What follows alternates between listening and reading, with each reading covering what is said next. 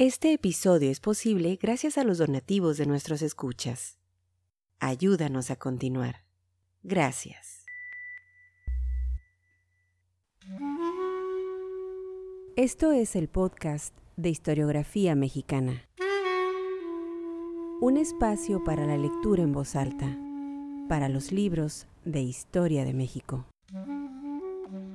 Conduce Pedro César Beas.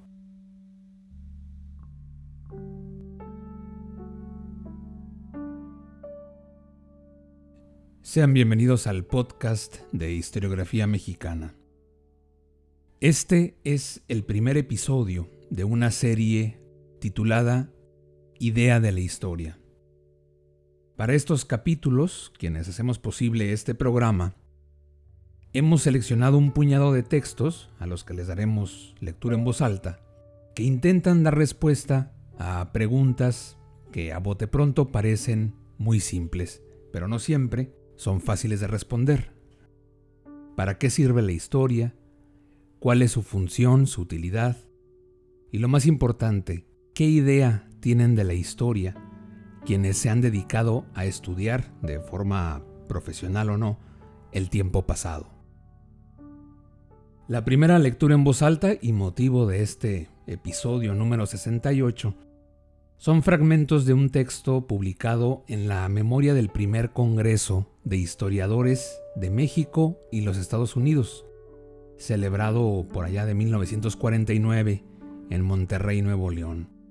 Una participación de Alfonso Reyes, cierto que no historiador, sí un apasionado de, del estudio del pasado su ponencia la tituló, precisamente, Mi idea de la historia. Como de costumbre, todos los créditos de las lecturas grabadas en los episodios de este podcast de historiografía mexicana los encontrarán a detalle en nuestra página, en nuestra plataforma digital historiografiamexicana.com. Aprovecho esta introducción para agradecer a quienes visitan nuestro sitio, que por suerte cada día son más, y los invito a que se suscriban al boletín informativo y así estén enterados de los nuevos contenidos que ponemos a su disposición en historiografiamexicana.com. Vamos pues a la lectura en voz alta, este es el episodio número 68, el primero de la serie Idea de la Historia. Abrimos con Alfonso Reyes y su texto Mi idea de la historia. Bienvenidos al podcast de historiografía mexicana.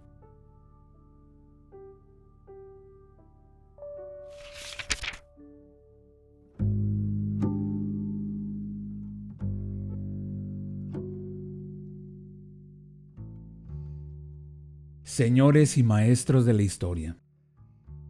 Un eminente amigo, el doctor Lewis Hank, a quien resulta difícil negarle nada, me ha comprometido a exponer mi idea de la historia mi idea de la historia.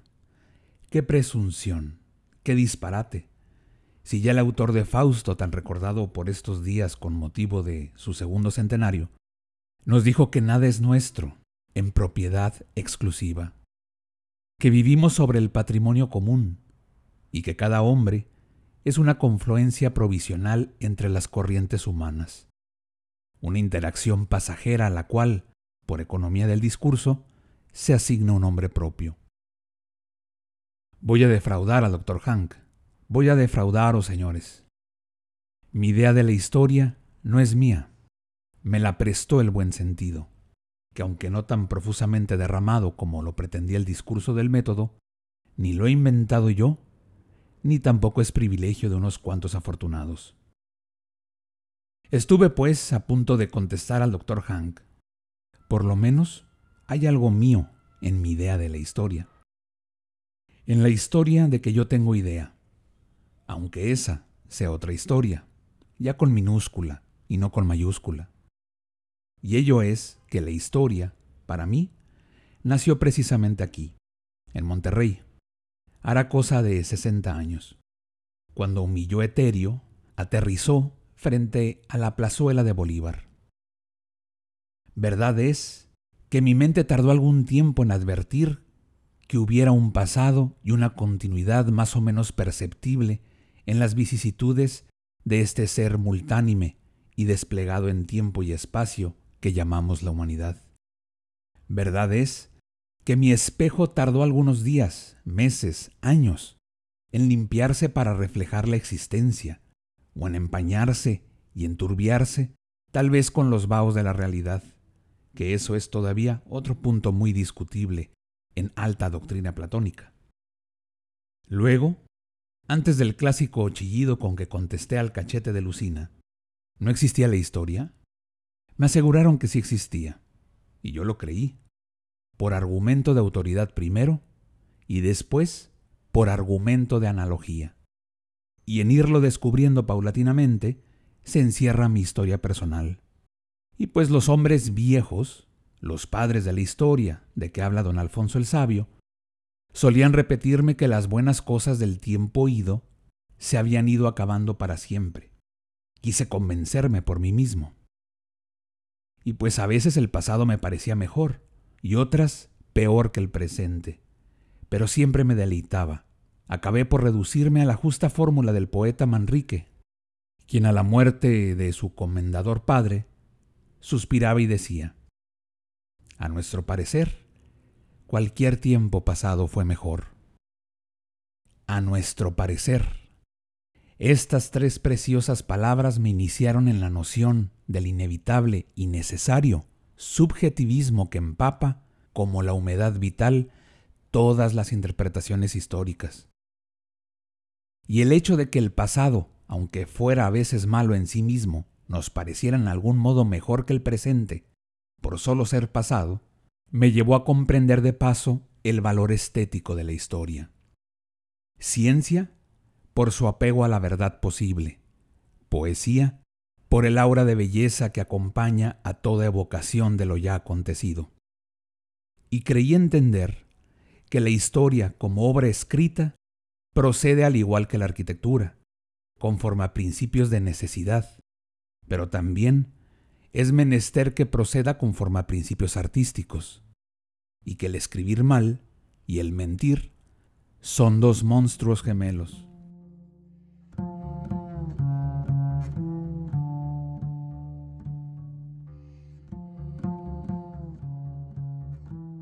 En este punto de mis meditaciones, el provechoso parangón con la arquitectura me permitió adelantar otro paso. Entonces me dije, una es la construcción y otros los materiales de construcción. Si la obra ha de ser excelente, ambos deben ser excelentes, desde luego, y ambos adecuados entre sí. El tono de la obra histórica ha de corresponder al carácter de los hechos narrados. Para la inadecuación de estilo y asunto, los antiguos tenían un nombre difícil que prefiero olvidar ahora.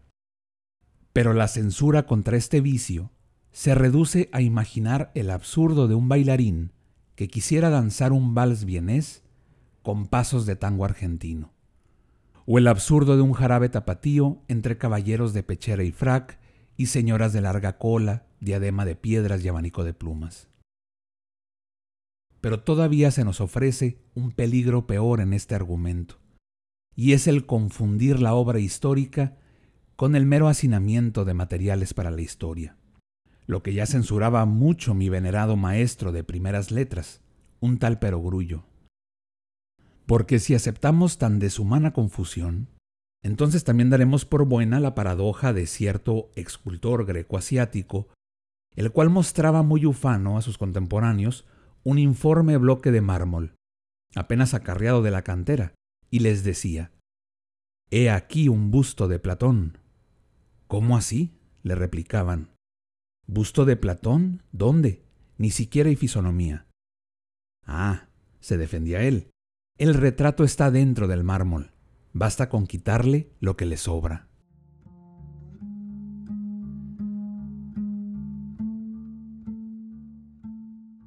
Pero es inútil. Las piedras y los documentos nunca hablan por sí mismos, y el figurarse otra cosa delata una grave deficiencia de sentido común y una irrisoria escasez de sentido metafísico. El clima industrial ha inficionado la mente de los escritores. han dado estos en creer que el solo descubrimiento de la materia prima y la producción de nuevos datos lo es todo, aunque se trate de meras insignificancias o redundancias, tarea de canteros y picapedreros, no de arquitectos.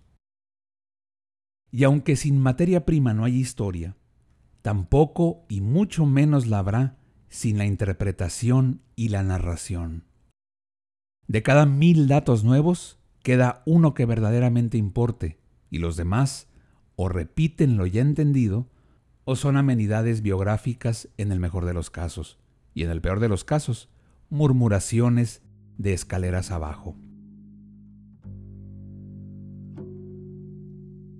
Pongamos que un diplomático español, después de realizada nuestra independencia, haya acertado a reanudar la amistad internacional entre España y México. Pongamos ahora que los archivos nos revelan un día su correspondencia secreta con la Corte de Madrid, llena de vacilaciones, de quejas y hasta de nuestros contra este o el otro negociador mexicano, con quien el pobre señor tenía que habérselas.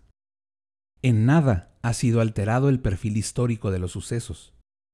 Esas curiosidades recién descubiertas importan primero a la biografía particular del sujeto y después a la murmuración, a la gula de maledicencia que hay siempre en el fondo cenagoso de los corazones.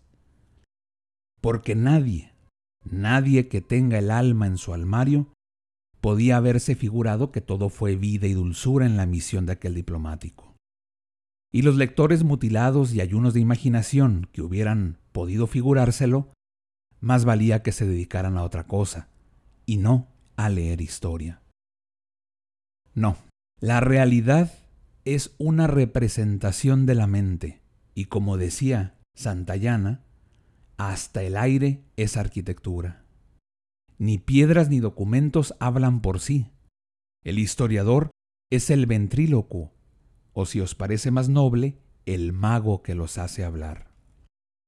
De tal suerte se fue apoderando en mí esta conciencia de que la interpretación es esencial en la obra histórica y de que no puede sustituirla el museo de ejemplares históricos. Historia como colección de hechos sucedidos siempre la habrá, aunque nadie la exprese. Pero si no ha pasado por el tamiz de la mente, carece de realidad humana. Historia como entendimiento de tales hechos, sus mutuas relaciones de antecedencia, concomitancia y consecuencia, y de su determinación o su efecto en el sentir de las sociedades humanas, no es ya posible sin la intervención y aportación de una mente, de un sujeto de discernimiento. Historia como manifestación literaria, hablada o escrita con palabras, no puede haberla sin atención especial para la forma artística, la equilibrada composición en el conjunto y la cuidadosa dicción en el fraseo.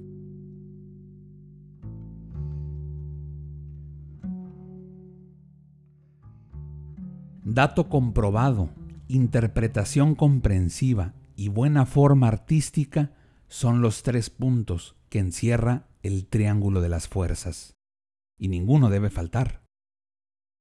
Quienes contemplan el dato sin entenderlo son como aquel habitante de la luna que al ver con su poderoso telescopio el ir y venir de los coches por las ciudades de la Tierra, toma al cochero por un príncipe vencedor que arrastra en su carro de victoria a alguna familia de príncipes cautivos. Entiéndase bien, yo no desdeño las técnicas eruditas en la labor previa de la historia. Son como los principios asépticos antes de las operaciones quirúrgicas. Ni el futuro cirujano puede prescindir de estos principios, ni el futuro historiador debe ignorar aquellas técnicas. Son como los ápices y puntillos gramaticales, que importa conocer, pero que por sí solos no transforman en escritor a ningún pedancio. También yo, en mi particular oficio de las letras, me sometí largos años a las disciplinas del documento, desde el buscarlo hasta el publicarlo con todo su aparato crítico. Pero no confundiría yo, sin embargo, esas disciplinas preparatorias con la exégesis y la valoración de la cultura a la que aspiraba. Lo que acontece es que las artimañas eruditas son reducibles a reglas automáticas fáciles de enseñar y que una vez adquiridas se aplican con impersonal monotonía. No pasa lo mismo para las artes de la interpretación y la narración, cuya técnica se resuelve en tener talento. Y como la inteligencia humana es de suyo perezosa, se arroja con voracidad sobre las recetas de pensar que prometen algún ahorro de esfuerzo. De aquí que ni educadores ni educandos se ocupen todo lo que debieran en el estímulo de la imaginación histórica, que supone una capacidad natural, una inspiración, acentuaría un romántico, sin la cual jamás podrá establecerse la comunicación eléctrica entre el pasado y el profeta del pasado, o posfeta que pretende resucitarlo. Cuando alcancé este grado en mi idea de la historia, me había yo lanzado como nauta sin brújula al océano de la teoría. No creo que lo mío haya sido un viaje, sino más bien algo como un naufragio. Pero tuve la suerte de que los vaivenes y resacas me arrojaran, maltrecho y todo, hasta la orilla.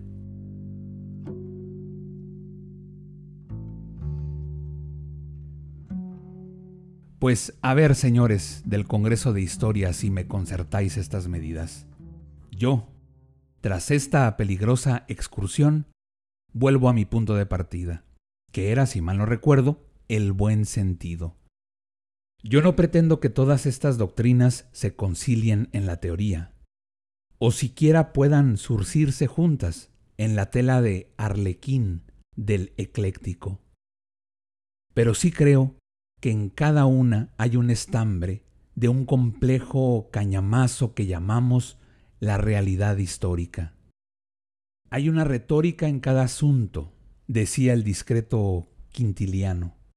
Me atreveré a declarar que igualmente cada punto histórico se alumbra con su particular filosofía, que debemos tener a la mano todas las hipótesis y todas las confesiones de las sectas y usarlas según se acomoden al tema, no se trata de reconciliarlas en principio, quede bien claro. Ya la realidad se encarga de avenirlas a su manera, una manera que excede con mucho los poderes de la inteligencia. Pero todas y cada una nos dan instrumentos para atajar y morder en la carne viva de la historia. Solo que este procedimiento, en apariencia cómodo, es peligroso.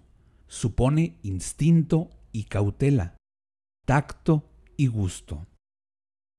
E instinto, cautela, tacto y gusto acaban de aconsejarme al oído que dé término a mis peroratas.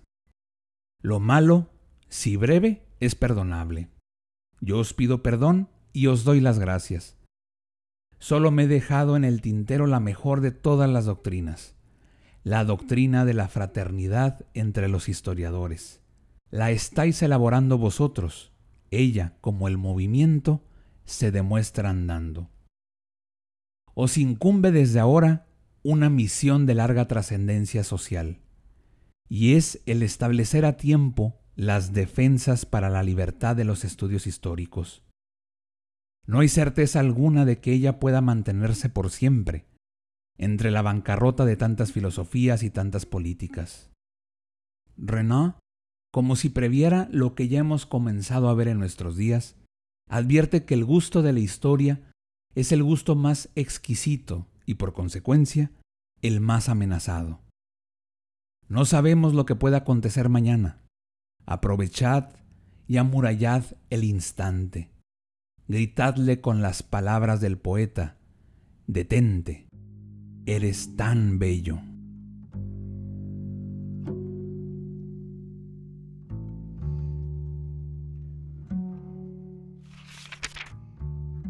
Alfonso Reyes, Mi idea de la historia, 6 de agosto de 1949. Escucha todos nuestros episodios en historiografiamexicana.com.